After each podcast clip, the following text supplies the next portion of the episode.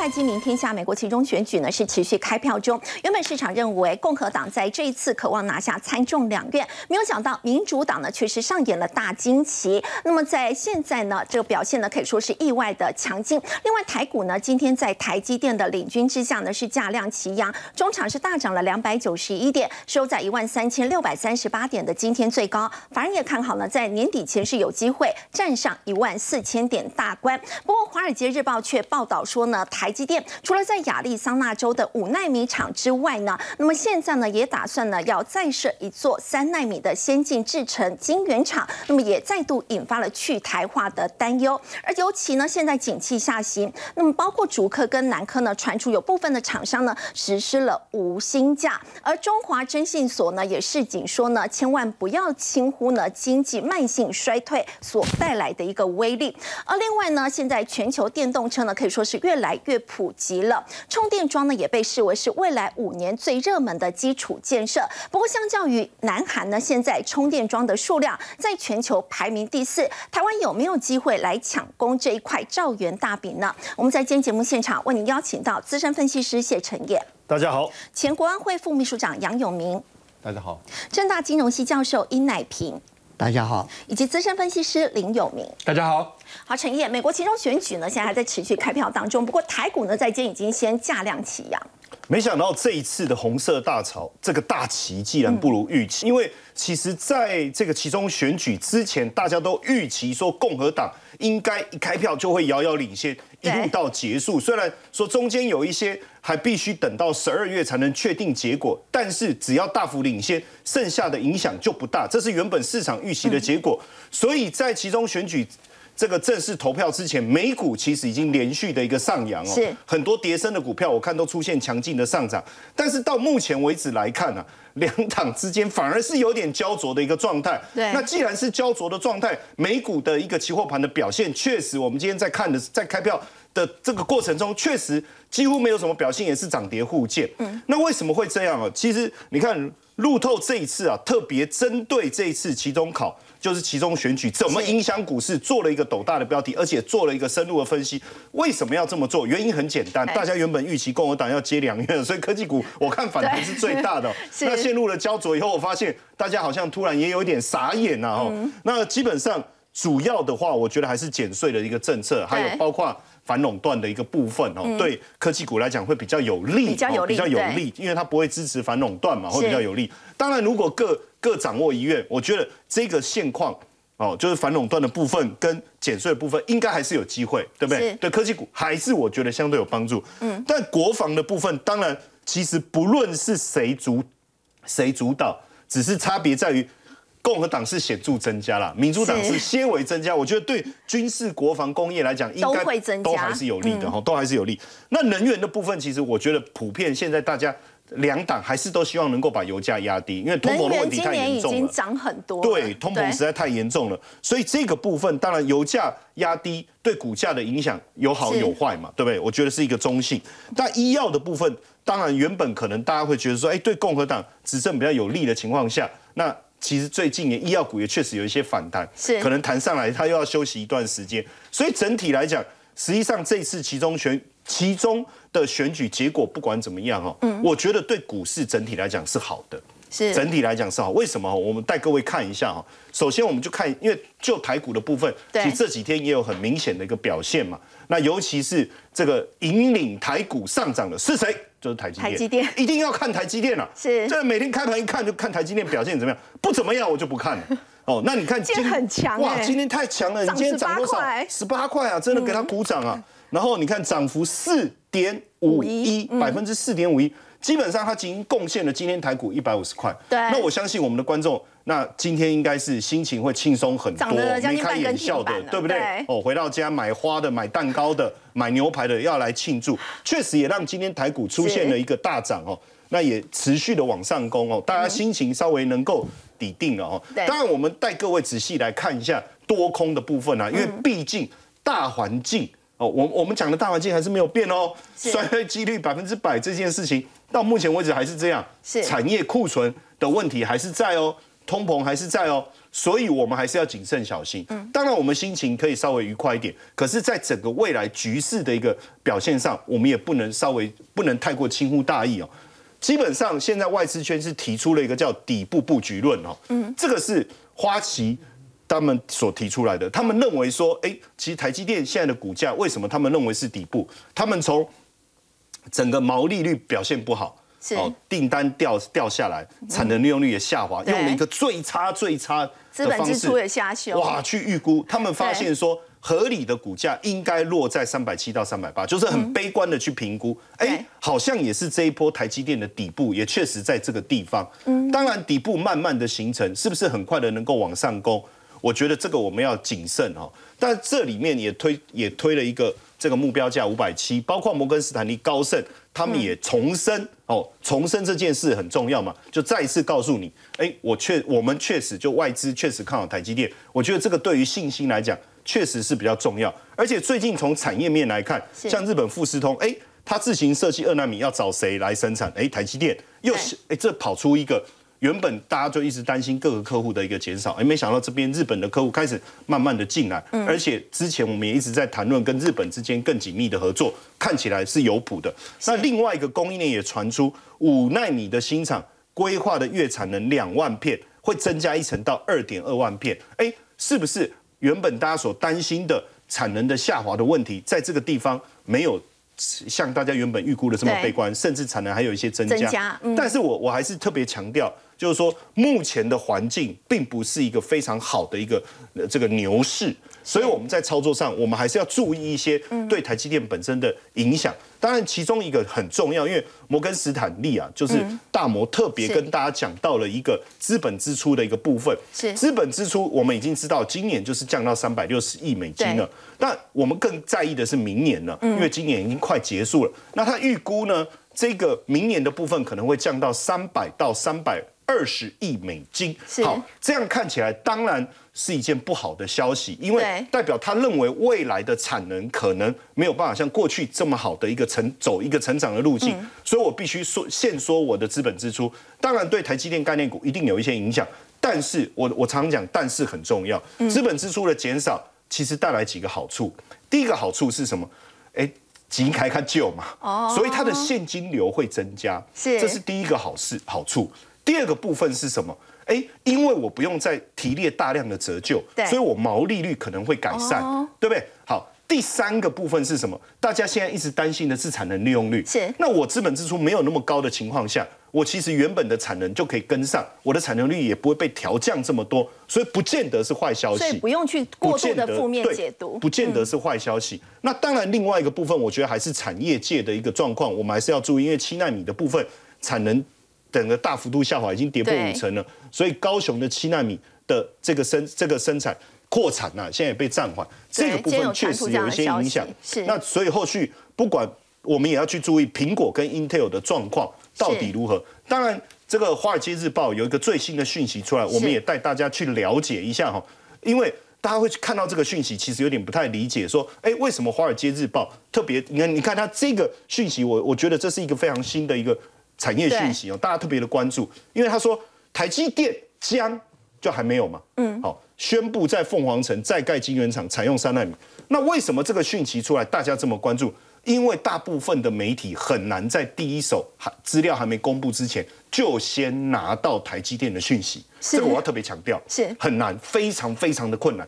基本上你一定要在法说会，你才有办法问到真实的状况。好，所以。《华尔街日报》大幅度的做了这个报道，我们当然要帮特别帮大家关注一下。我们知道现在已经有一个五纳米了，对不对？对，二零二四年会量产。二零二四年会量产，那这个呃很快的，我们就会可以看到这个地方能够开始。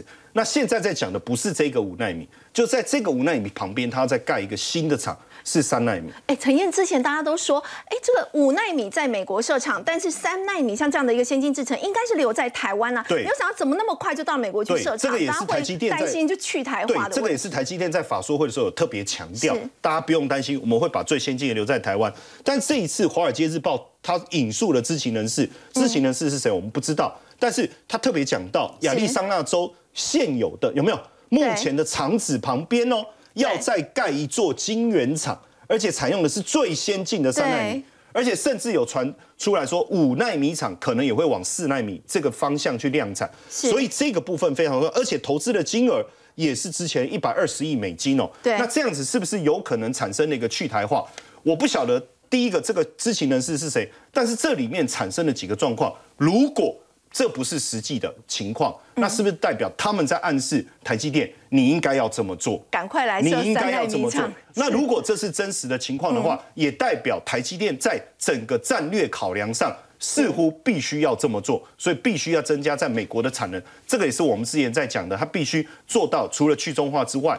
在台的生产的比重要降低的一个主要的原因，当然这个部分我们也会密切帮大家观察，随时帮大家更新最新的讯息。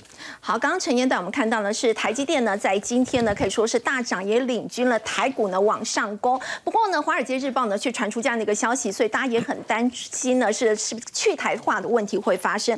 不要请教有明哥，台积电其实它的股价这一阵子呢，在这个四百块钱以下，其实已经半个月的时间。那么外资圈，刚刚这个陈燕也有提到。最近密集提出底部布局论，所以要请带我们看一下这个底部是不是真的已经成型了。好，我们今天分两个层面来看哈。那刚刚陈燕讲的非常的清楚哈。那第一个当然是跟政策有关，第二个跟产业的现况有关。我们看一下政策的部分。那其实我觉得我自己归纳的一个结果的话，就是说共和党不一定要两院。共和党只要有一院的话，其实就会对民主党的拜登政府形成制衡。那这个制衡最重要的一个关键就是限制政府支出。那各位要知道，限制政府支出这件事情很重要，因为会让发债缩减。那发债一旦缩减了之后，公债价格就会反弹，然后公债的值利率就会下降。那这一阵子的话，科技股之所以跌，是因为十年期公债值利率不断的飙升，所以科技股的估值不断的在下降。是。那现在如果值利率下跌的话，当然是有利于科技股，这是第一个要注意的事。对，那第二个注意的事情就是我们重回，啊，就是原先如果共和党。在这个众议院这个地方有影响力的话，重回二零一八年美中谈判的架构。那回到这样的一个架构的话，就是半导体还是要限制，但是至少会提供制裁的人道走廊。也就是道走廊。对，也就是说我们会给你一个缓冲期，就像当初我们在限制华为的时候，我们其实给你有一年的一个时间，让你可以有办法去规避呀，或者是你改设计。那光这样这样做的话，其实就会把全世界一部分的需求给补起来了。所以这件事情很重要，所以我们回头来看一下，到目前为止的现状，就说台积电在十月的法说的时候，它本来是信心十足，但是不管这次的其中选举，它开始有一点松口了。他说七纳米跟六纳米，确实我的产能利用率已经跌破了五成。那为什么呢？因为来自于联发科跟超维的大砍单。好，那现在的话，七纳米跟六纳米是第一个，它的用途是智慧手机。第二个是 PC，第三个是伺服器这些高阶运算。是。那如果按照不变的状况之下，就一直清库存，会清到明年的第二季。第二季。对，所以产能利用率松动到五成，这个很合理。我们讲的是七纳米，但是现在如果这个政策，我们说过众议院如果共和党可能有一点影响力的话，啊，假设出来的一个结果是这样，那不排除现在就有一个新的契机了，辉达、NVIDIA。它开始发展出一个可以规避美国晶片禁令的一个路版的晶片。那这个路版的晶片很悬哦，因为以前的一个架构是什么？A 一百，一百。那现在用 A 八百，八百。那 A 八百跟一 A 一百的一个差别是什么？所有的规格都不变，但是我给你降速。好，就是其实晶片反而有一个很 tricky 的地方，就是当我的速度高到某一个程度的时候，我说你是先进晶晶片，那这个地方的话，你就是属于先进制程，那我连设备都不卖给你，也不让你出来。对，但是如果我把它降速降到每秒四百 G B 的话，哎，那这个就不是先进喽，就规避掉，哎，就规避掉了。对，那这个东西的晶片其实是七纳米，哎，那如果这一块 OK 的话，那辉达就可以出给陆版，那。辉达就可以到台积电去下单，那台积电如果可以下单的话，那这个地方七纳米的产能就把它填进去了。对，所以就没有像大家想象中的这么严重。好，那七纳米 OK 的话，五纳米本来就没有很大的一个差别，因为五纳米的市况还很 OK，因为你超维 Zen Four 的这个架构要出来，然后还有包含像高通的骁龙这一块也要出来，所以呢，其实比较担心的是七跟六。好，那五啊三啊，这个客户不敢调。因为一定要去排台积电的产能。那如果以这样的一个情况来讲，我们来看一下台积电的一个这个是状况哈。第一个，现在有两家外资，我不讲国内的哦。第一个花旗环球的话，它的平等是 buy 啊，就买进嘛，买进好买进。然后它的目标价是五百七，那它估今年跟明年比较低，它估。呃，今年是三十八点一四，然后明年是赚三十七点三三，好，明年是小衰退，然后后年会大幅的提升到四十五，但是因为是后年才会提升，所以它的目标价定的比较低，大概是五百七。好，然后呢，大摩摩根 Stanley 它这个地方是 overweight Overweight，buy，对，它这个地方就是你直接持续加码，对。那持续加码，它的目标价定在七百二，七百二很夸张哎，因为现在才高。对，现在才多少钱呢、你定到七百二的话，这个目标价很高。那你看哦，它今年估的大概三十八点九三，比三十八点一四高一点，是。三十七点六比三十七点三三高一点。但是他把今年估高了，明年后年就估低了。嗯，对，但是他就认为说，哎，那你现在的状况其实是库存的去化很 OK 啊，或者是你先进制程的这个状况很好，所以他把它定到七百二。好，联发科的一个部分，因为联发科昨天推出了一个天玑九千二的一个这个晶片，那这个晶片其实用在手机。啊，主要是否否高通用，那它用的是台积电第二代的四纳米制程。好，那我们会觉得说很奇怪，为什么会有一个东西叫四纳米？其实它就是五纳米的改革版，就是五一。好，所以有人称为四纳米。那事实上，产业界的人都称为五一。那这个晶片实际是五 G 晶片，它是高效，但是低耗，然后主要是用在中国这一块。那所以中国的话，到目前为止的话，联发科的市占率已经领先高通持长长达三年。嗯，那现在这一段我们来看一下，联发科的还原股价是一千一百零五，好，然后低点是在五三三，各位知道吗？它这一整段跌了多少？百分之五十一。那台积电是跌百分之四十五。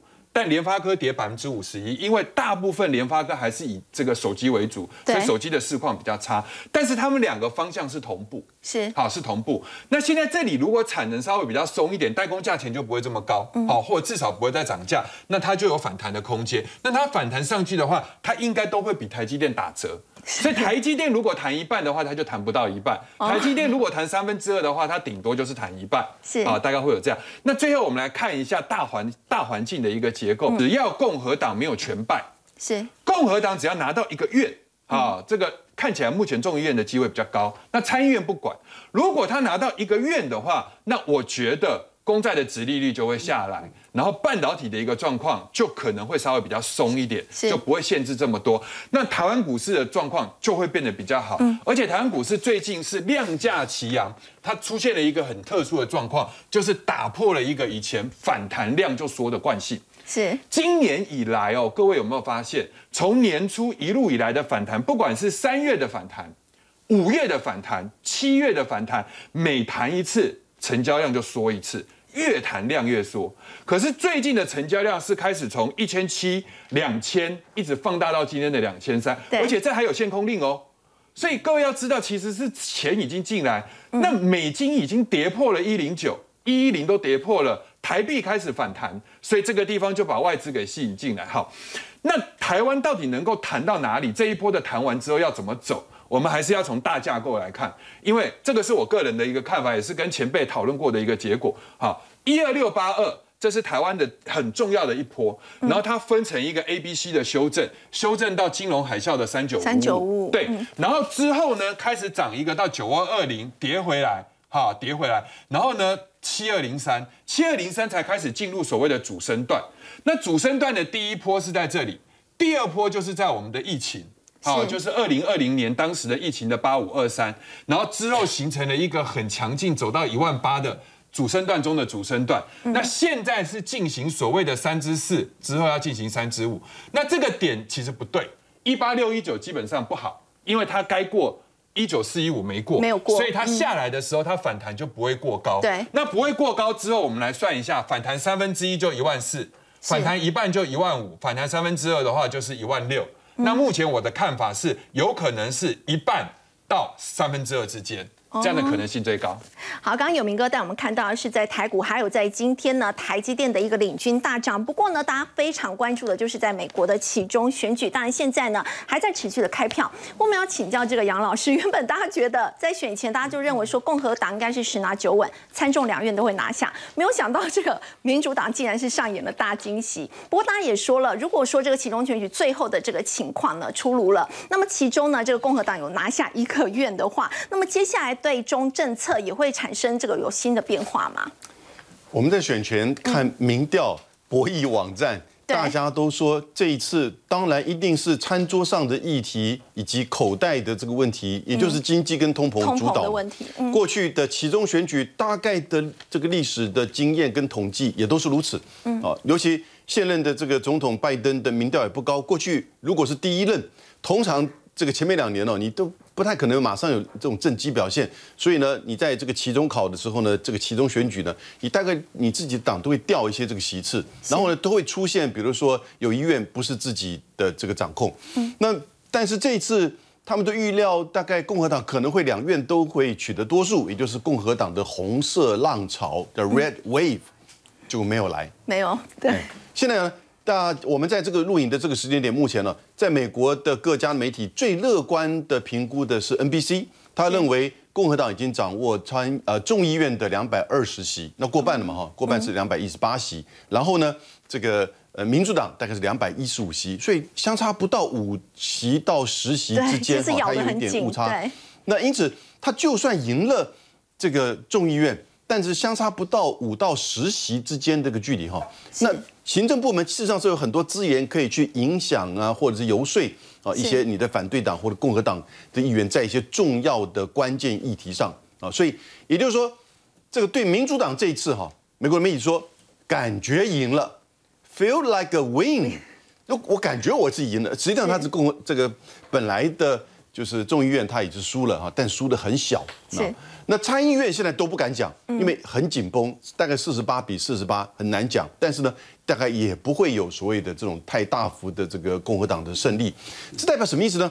这代表就是说，其实过去大家对于这个我们刚刚讲餐桌的或者口袋的议题，显然可能对于这个堕胎跟反川普的这个态度哈，民主党的这个票被逼出来了啊。然后呢，那当然就现在。共和党如果上来之后，共和党现在在参议院的这个领袖哈、他很可能做议长了，取代 Nancy Pelosi 啊、那这个人叫麦卡锡，他在九月份的时候呢，他的代表共和党提了一个共和党参众议员的这个叫做这个参选政纲啊，参选政纲里面十二项啊，经济的、安全的，然后呢，政府的各个方面，居然有三项跟中国有关，而且明确都写出来。第一个，经济的层面要强化美国的供应链安全，要避免过这个再依赖中国。是所以他们认为现在美国的经济过度依赖中国。第二个，他提到说，在安全的这个层面要成立在众议院里面成立一个叫做 Select Committee on China，也就是所谓的呃这个中国事务特设委员会啊，或者是专责委员会。那这个委员会。跟一其他的这个委员会，财政、外交或者是情报委员会是同级的。那这个看后续他到底赢多少，不过目前赢的不多，是不是因此能够成立还不确定。第三个他提到跟中国有关的是，他指责拜登政府在过去，你不是众议院都是你们民主党多数吗？结果你完全没有开任何一场有关于疫情起源调查的听证会。所以意意思就是说，他在三个层面：经济、安全以及疫情上面。共和党如果掌控了这个众议院的时候，他会回来针对这个议题，而且他自己如果做议长的话，他更会主导这个议题了。是好，刚刚杨老师带我们看到呢，在这一次其中选举过后呢，如果说这个共和党来主导的话呢，接下来这个对中政策的一个变化。那我们说到呢，在这一次的这个股市的一个反弹，但是其实哦，我们看到全球景气还是在下修的，而且呢，要请教这个陈燕，现在传出无薪假竟然包括在竹科、包括南科都已经有部分的厂商开始让员工放无薪假。对这个无薪假呢，已经开始延烧，而且烧进科学园区哦。从这个台积电的那一封信开始，大家原本担心说，哎，会不会真的发生？因为二零零八年确实是这样。当然，现在的状况来看，已经开始烧到科学园区了。因为根据劳动部的统计哦，竹科跟南科现在各有一家业者通报，竹科是通报三十七人，南科这个是一百零一人实施无薪假哈。那竹科这一个是半导体测试厂啊，这个确确定了整个半导体上中下游对测试的部分已经受到影响了。南科的部分是精密机械业，那基本上是呃实施就是四天一个月有四天是实施无薪假，所以表示已经开始烧进科学园区了哦。是那竹科这一家是说九月十九就开始实施了哦，然后月薪不会低于基本工资，但实施到十一月三十号，这意思就是说啊，反正就这这个状况其实已经开始发生了，我我这个很重要。南科是九月底，确实这个时间点为什么很重要？因为刚好就是各大的这个我们之前在节目特别提到的各大国外的科技大厂开始释放出裁员呐、对。开放释释放出减减削减订单的一个讯息的时间点，所以看起来确实已经开始影响到中下游了。那不止这样，大家也要特别注意哦。因为虽然说各一家哦，可是我们也知道，像面板一直遇到很大的问题，它的报价如果一直还没有办法上来，景气的问题还没有办法脱离这个大快速消减库存的这个窘境的话，确实会有问题。所以群创已经开始高层开始减薪了。对哦，它虽然没有所谓的实施无薪假，但是开始减薪，而且可能农历年前哦要启动裁员。农历年前有一些指标厂，不是不是这个群创，就有一些指标厂可能会开始规划裁员、哦。裁员那另外，在这个驱动 IC 的部分，因为你面板不好，你面板相关的零组件一定会有影响嘛，不可能你不受到冲击。所以像敦泰哦，这个市场传出来哦，敦泰也也开始裁员。但是敦泰是说，哎，这个没有，我是淘汰业绩不佳、绩效不佳。但不管你是什么样的理由，你只要开始裁撤、裁减这个员工的一个这个人事的一个数量，基本上一定会产生一些问题。然后，那高层你看到、高层减薪，鼓励员工休假，然后预缺不补，这已经开始出现了。哦，所以但有些业者说我们没有放无薪假，哦，但我们直接把它裁掉，哦，那那不是更惨吗？对不对？哦，所以裁员绝对会比无薪假更惨哦。所以这个年我觉得会有点难过，我们还是要特别去注意这个警讯呐，也不要太掉以轻心，就好像很乐观。当然，为什么这样哦？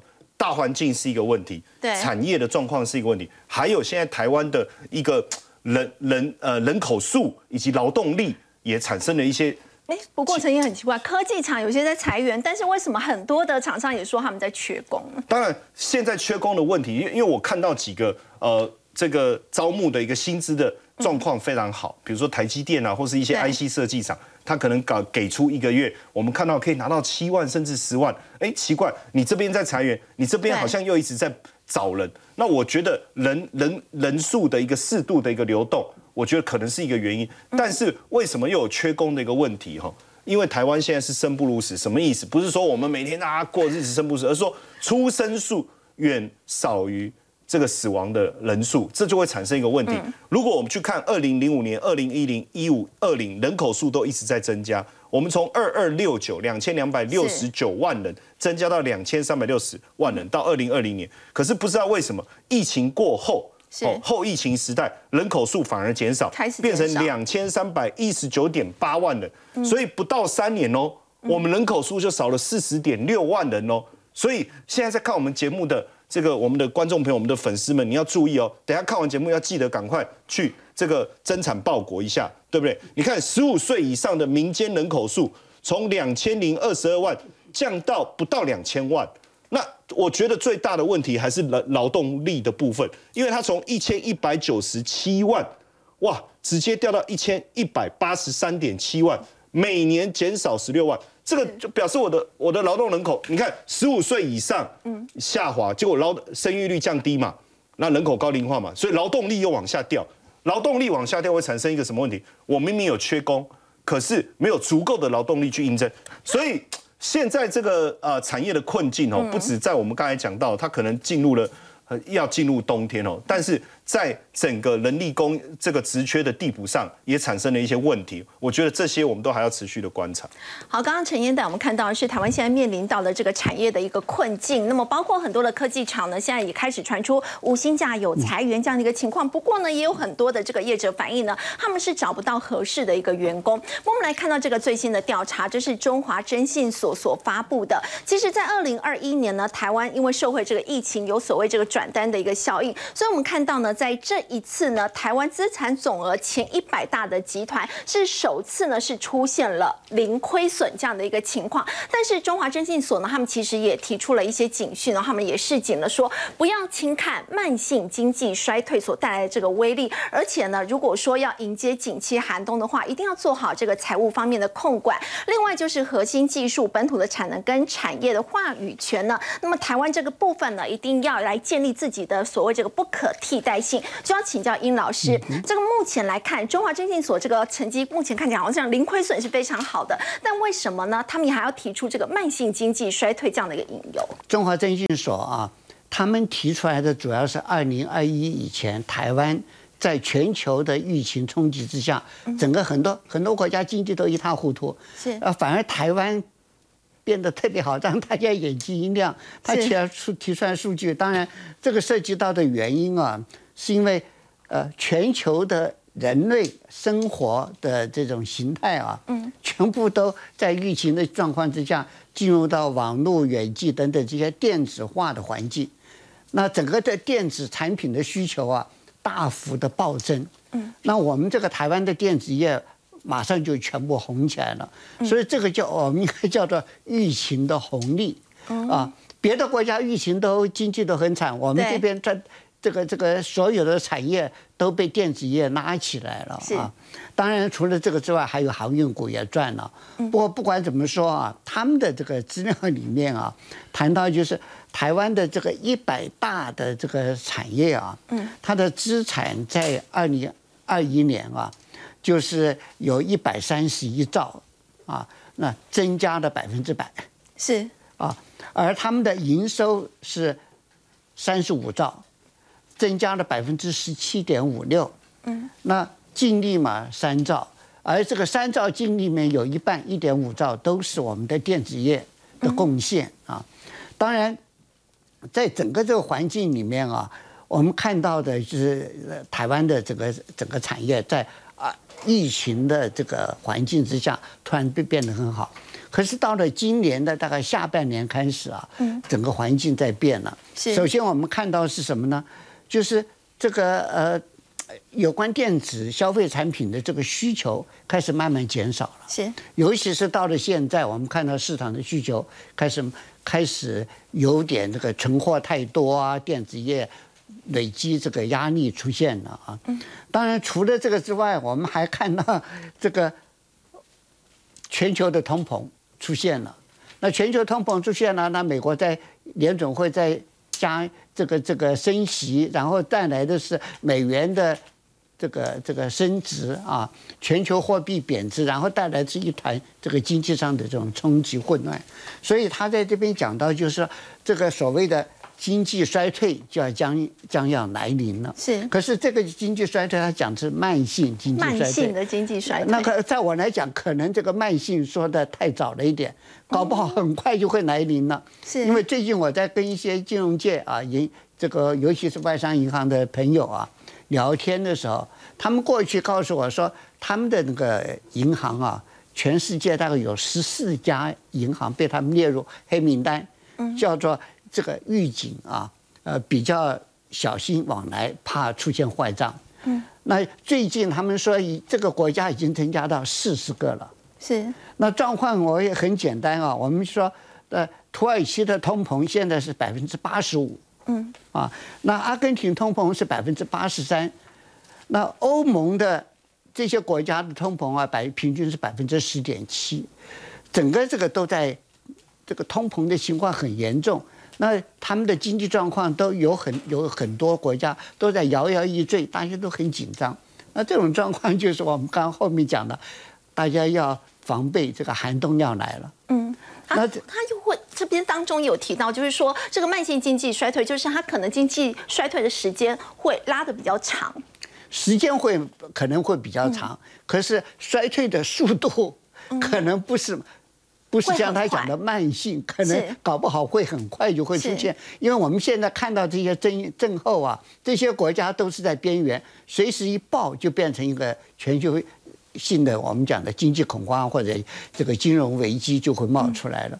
所以在这种情况之下，我们要往下看的话，这个问题就很多了。嗯，因为因为说句实话，在这个呃整个这个大环境在这种变啊，而且尤其是美国那个联准会升息，美各个国家的货币都在大幅贬值的这个情况之下，这个压力就变得很大很大啊。嗯。哦，我们这我们周围的国家像这个日本啊，它的这个呃目前它的通膨是呃百分之三啊，那韩国的通膨是百分之五点七，嗯，都比我们台湾高，嗯。啊，所以所以这这这些国家如果是他这些关过不去的话，嗯，问题就浮到台面上来了。全球大环境景气不佳的情况之下呢，那么台湾的产业要怎么样来应应挑战？那么有没有机会先来抓到下一波的这个商机呢？充电桩呢是被视为接下来五年呢，那么最热门的这个基础建设。那么台湾有没有机会来抢这个兆元的商机呢？我们先休息一下，稍后回来。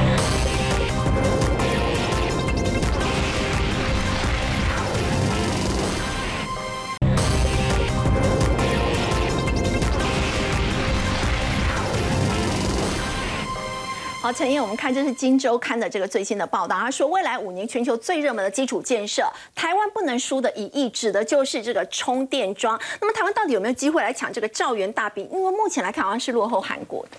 对，因为呃，我们常常讲好想赢韩国，对不对？对那现在我们现在在谈的是未来全球非常重要的一个趋势，节能减碳当中最重要就是电动车的一个推展。电动车推展要顺利，你一定要有足够的充电桩。在这个部分，我们就发现说，目前台湾的起步。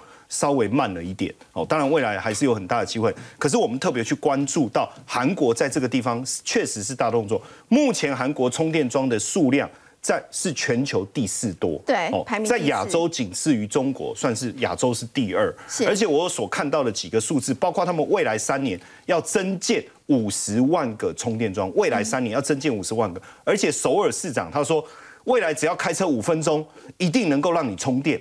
所以他现在两万个充电桩，他预计要增加二十万个。你不管你是百货公司啦、加油站啦、休息站各个地方，他都要来推展这个充电桩。所以这一次，呃，到了韩国去做一个整个非常重要，《金周刊》到了韩国，特别去首尔看了一下整个的一个状况。我觉得对我们台湾来讲是非常重要的。对你不要只是棒球想要赢韩国嘛，对不对？我们在产业的发展上，尤其是现在我们有非常好的 M H 的一个平台，再加上我们产业的供应链也非常的完善的情况下，我们一定要想办法在这个部分积极直追。我们先去看一下哦，这个金优刊他们第一站到了这个一般我们所谓的加油站，但一般的加油站。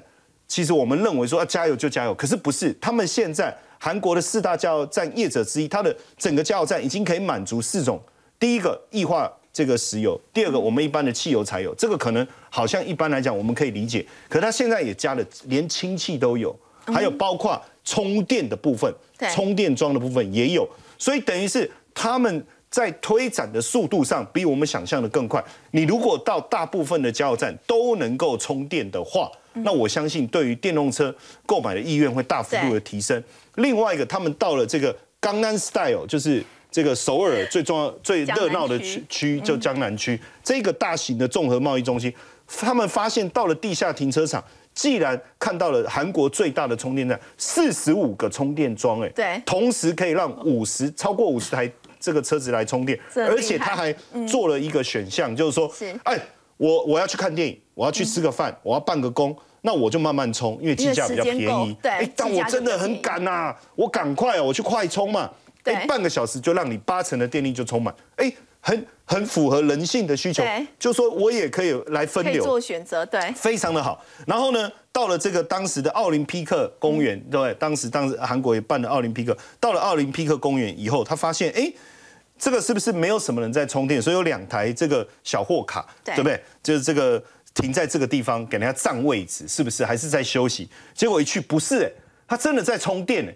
他当然不可能把充电枪加在那个加油槽里面，不可能嘛？哎，真的在充电。结果那个司机跟他们讲说，现在政府都有补助啊，所以我们连货卡也都这个采购的是电动车，哎，就可以再充电。另外到了高速公路，我觉得高速公路我们最担心的就是说上高速公路非常对。长，你知道他们现在休息站有五十八个休息站。都设有这个充电桩，所以你就不会有里程焦虑嘛。你们上路以后，你就快没电，快没电。电，然后到了休息站，它又没有充电桩，怎么办？这个是很紧张的，而且他们在路上还会有那个闪电符号，就提醒你，哎，还有几公里哦，就有一个休息站，哎里面有充电。降低里程焦虑。对，那个我跟你讲，充电真的里程焦，像手机没电的那种焦虑感都这么大的，何况是何况是电动车。所以你看，它上了高速公路，哎，到了这个休息站，哇，有这么多的一个这个充电的一个装置哦。那现阶段其实我们也看到了这个韩国很很多的大型的车厂，像目前韩国最大的电动车品牌就是现代，是哦，他也跳下来要做要推电动桩，对为什么？因为他说。我我我我跟我的客户讲，十八分钟可以让你充到八成的电，嗯这个必须要它的这个功率必须要三百五十千瓦。可是我怎么知道别人的充电站有没有做到八三百五十千瓦？搞不好只做五十千瓦，搞不好做一百千瓦，他干脆自己跳下来开。他们也真的在几个重要的据点开了这种所谓的充电式复合式的充电站，什么意思？一楼就充电，二楼是咖啡厅，然后呢你就很舒服嘛。像你的车子到时候很漂亮，你一定很想要欣赏，对不对？坐在那边喝拿铁，其实你根本就是为了欣赏自己的车子而来的。边喝咖啡边欣赏自己的车子，也是一种享受。所以在这样的情况下，他们的车子他们认为会卖得更好。哦，所以整个韩国从政府的一个补助，哦，到产业的一个推动，到大型车厂努力的在建制，我觉得这个部分我们一定要努力去看我们这个最可敬的对手，我们要想办法急起直追啊！不过陈燕，你刚刚有提到，如果说我要买电动车的话，我一定要看充电方不方便，充电桩够不够嘛。但是好像在台湾就有面临这样的困境，因为很多人想要买电动车，甚至有民众都已经定了，但是因为社区的管委会不愿意来设这个充电桩，所以最后还把这个车子给退掉。对，因为呃，你不可能弄一个充电宝嘛，然后接在后面，那它那个很也也根本没没得看。那因为现在台湾的这个管理委员会最大的问题就是说，呃，你要建置充电站，你一些老旧的社区，你一定要管理委员会的同意。可是他们在管理上面还有安全上面的疑虑啦，所以现在政府也开始在思考，是不是要去增修这个呃关呃这个公寓大厦管理条例，看是不是能够在安全性无虞的情况下，那必须要能够去同意住户来做修改，要不然。呃，这样整个电动车推广的速度会变得比较慢。好，刚陈妍带我们看到韩国呢，在充电桩呢，现在已经是抢占商机了。不过呢，在台湾的部分也有没有相关的个股可以来留意呢？先休息一下，稍后回来。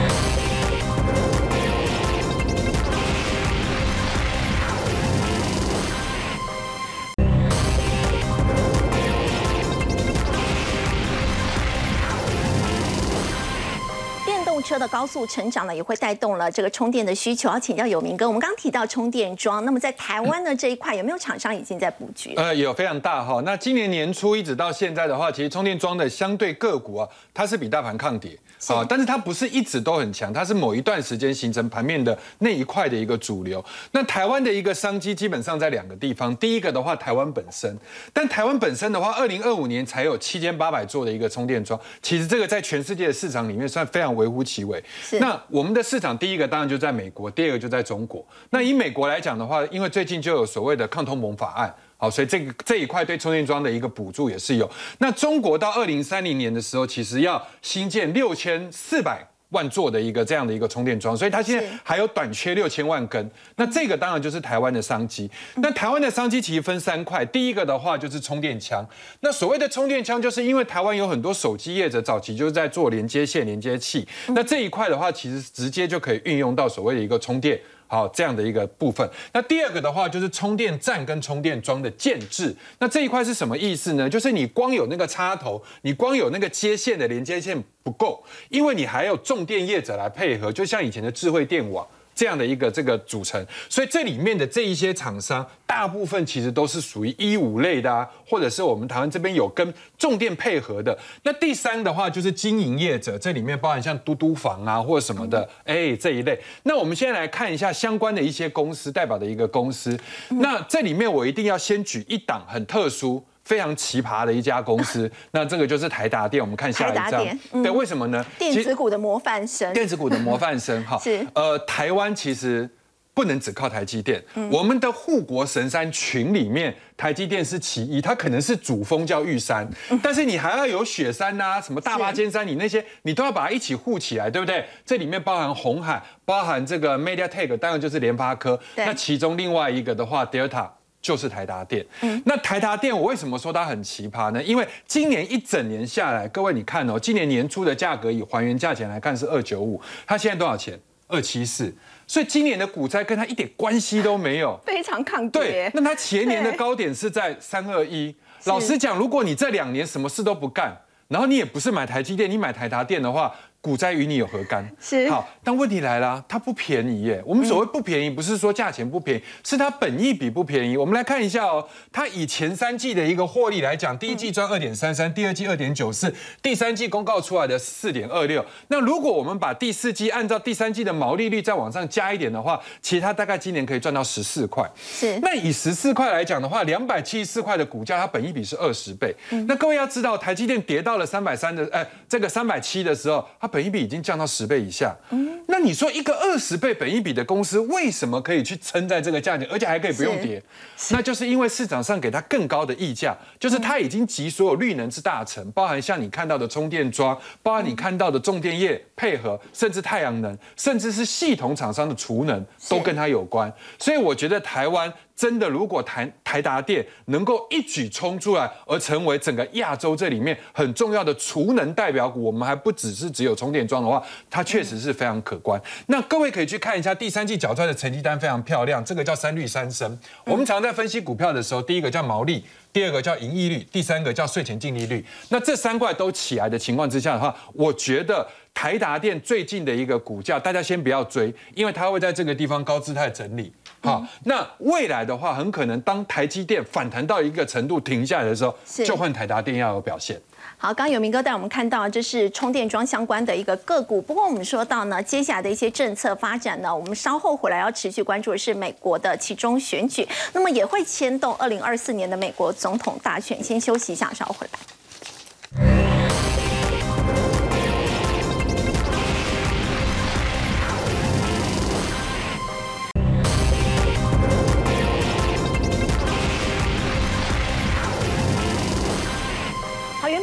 前呢，大家不看好的这个民主党呢，没有想到在其中选举呢，确实上演了大惊奇。原本呢，这个美国前总统川普说他在十一月中的时候会有重大的宣布，大家都在猜他会参选下一次的这个美国总统。结果呢，现在这一个其中选举的这个结果，目前看起来民主党呢好像似乎并没有败。那么会不会影响到这个川普他想要这个参选的机会呢？杨老师那当然会的。是川普太急了，他在上个礼拜宣布，就是说他可能会十一月十五号要对。准备一个大动作，大家当然都知道，就准备要参选二零二四嘛，是。所以就把民主党这些反川普的人都出激励出来投票了。餐桌上议题已经不太重要了。太怕川普出对来，，那但现在另外一个可能挑战他的就是佛罗里达州那个州长的德桑提斯。是。德桑提斯这一次他才四十四岁哦，但他连争取连任，结果他是秒赢，因为他得票率超过百分之六十。是。哦，那个挑战者将近四成还不到，所以呢，他上一次二零一八选的时候，他才得得票百分之四十九点九。哦，那这个人，呃，意大利裔，哦，De Santis，那去耶鲁念书，哈佛法学院，然后呢，跑去做这个海军，做军官团，到伊拉克服务。各位，你耶鲁、哈佛，然后跑去当兵哦，你一定是想搞政治，对不对？否则你可以赚太多钱了嘛，很清楚。所以呢，他就选众议员选上了，然后选州长。现在这一次，本来认为他可能机会不高，因为川普刻意说，呃，你如果这样决定，你是个错误的决定。结果现在选票讲话了。是选票讲话，佛罗里达州已经变成一个共和党州，那现在他有没有可能代表这个川普这两个人会有一个竞争？我觉得接下来他如果出来的话，其实对共和党是一个好事，因为川普回来也不过就是做一任而已。美国的法律规定哦共，和党里面很多人其实